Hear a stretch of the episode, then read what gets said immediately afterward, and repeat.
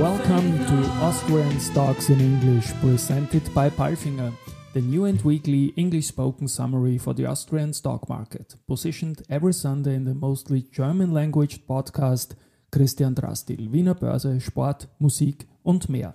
I am Christian, host of this podcast, and will be later on joined by the absolutely smart Allison. But let's start with a look at the market, and it was finally a good week for the Austrian traded index total return, which gained 1.38% to 6,102 points. But in the first part of the week, we saw a sharp fall to 5,807 points, a new low for 2022. The best performers of this week were SBO, 7 point, uh, 7% up in front of Raiffeisen Bank International, 6% up, and Verbund with 5.5% up. The following stocks performed worst. AT&S and Marinomed with 8% down and Rosenbauer with 7% down. If you want to take a look at the last 16 of our 12th stock market tournament, look at boerse-social.com slash tournament. And now it's time for our absolutely smart colleague Allison. She has the corporate news in compact form.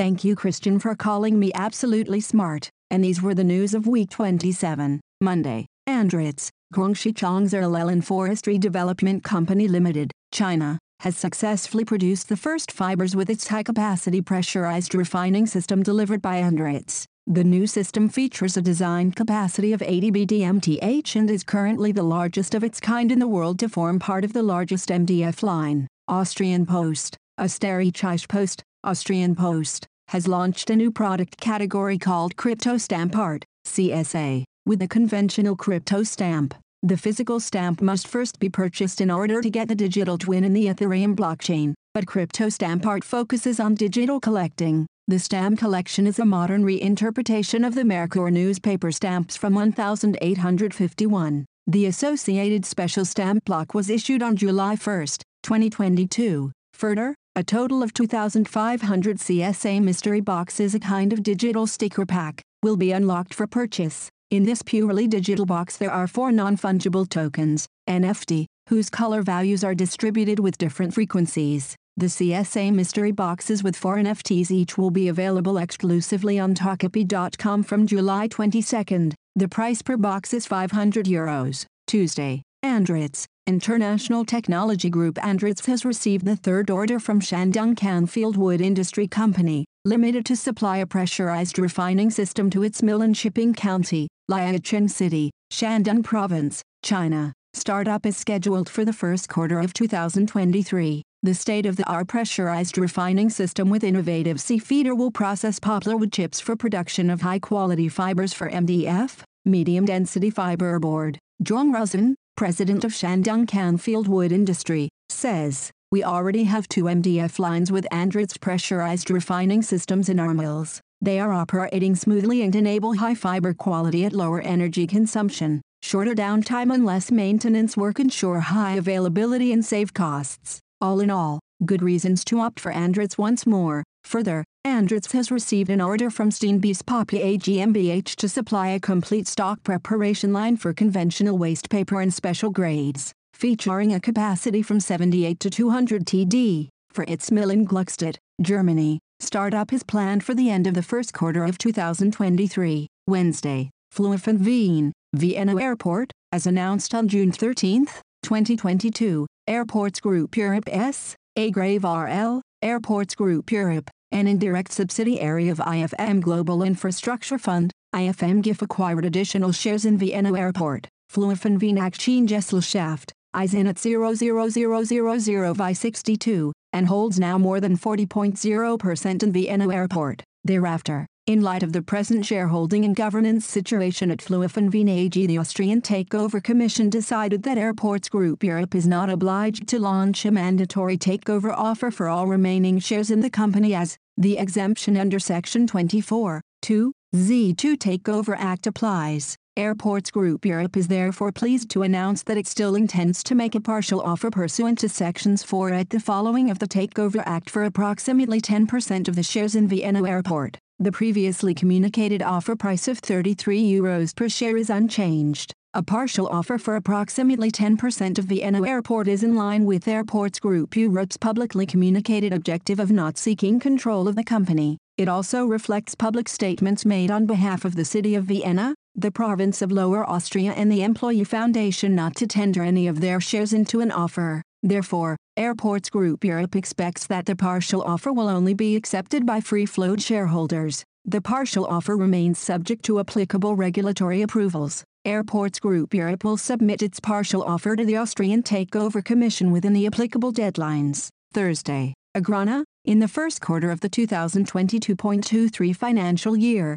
the three months ended May 31, 2022, Agrana, the fruit, starch and sugar company, as expected achieved very significant growth in operating profit, EBIT, from 20.9 million euros to 51.6 million euros. The group's revenue rose to 886.3 million euros, Q1 prior year 705.8 million euros. Despite a difficult market environment, we are on track in the 2022-23 financial year. We have so far coped well with the challenges of increased market volatility created by the war in Ukraine, notes Agrana Chief Executive Officer Markus Mühleisen. While the hikes in energy prices weighed on production operations in all business segments, the bottom line was buoyed by a very positive performance in the ethanol business, which contributed to a strong increase in EBIT in the starch segment. Significantly, the sugar segment too, after a prolonged period below break-even, was able to generate positive quarterly EBIT again. In the fruit segment,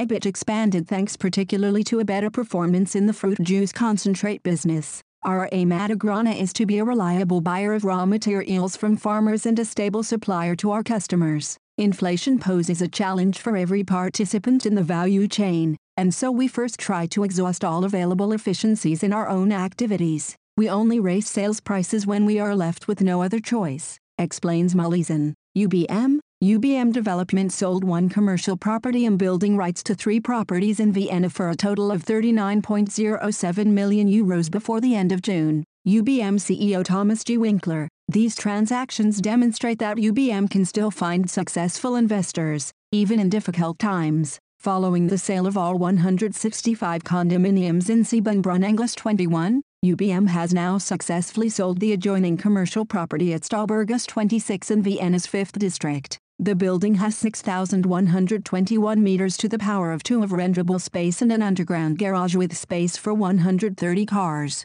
The sale proceeds totaled 24.5 million euros, and the buyer is an Austrian family office. UBM CEO Thomas G. Winkler, we have adjusted with these changing times and can now manage them even better. Andritz, International Technology Group Andritz has received an order from Shenyang Paper, Jilin, Company Limited to supply a complete OCC line, including fiber recovery and reject handling system, for its mill near Fuai City, Songjian, Jilin Province, China. Startup is scheduled for the second quarter of 2023. Warimpex, real estate developer Warimpex has acquired the Red Tower office building with a total area of more than 12,000 square meters in the Polish city of Lodz. This is Warimpex's third investment in Lodz, following the Andel's Hotel in Ogrodowa office. Franz Jurkowitsch, CEO of Warimpex, for many years we have been watching Lodz develop and attract more and more Polish and foreign companies. With a solid business environment, a highly qualified workforce, and well-developed infrastructure,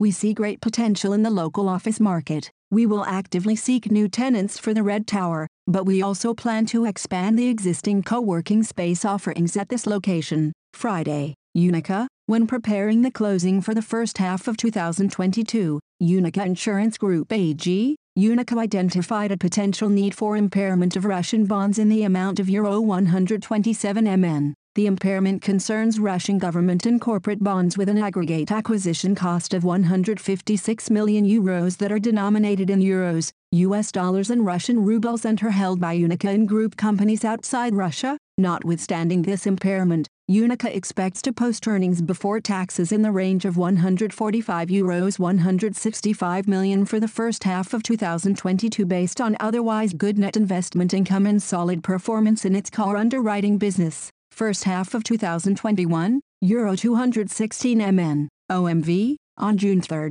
2022, while performing a legally required water pressure test in the finalization phase of the planned OMV Schwechat refinery turnaround, damage occurred to the outer shell of one of the columns of the crude oil distillation unit. Due to optimization measures at a smaller crude distillation unit, the refinery is currently operating at around 20% capacity. OMV has in place both business interruption and property damage insurance for the Schwechat refinery, customary, market standard deductibles, for property damage and waiting periods, for business interruption apply. The business interruption insurance has a waiting period of 60 days. The property damage deductible is around USD 40 MN. OMV expects the total financial impact from the incident to be around Euro 200 MN. The impact in June is around Euro 90 MN. The refinery is expected to be fully operational and fully utilized again in the second half of Q3/22. RATH, refractory company RATH Aktiengesellschaft was placed a promissory note loan in the amount of 40 million euros with maturities of 5 and 7 years.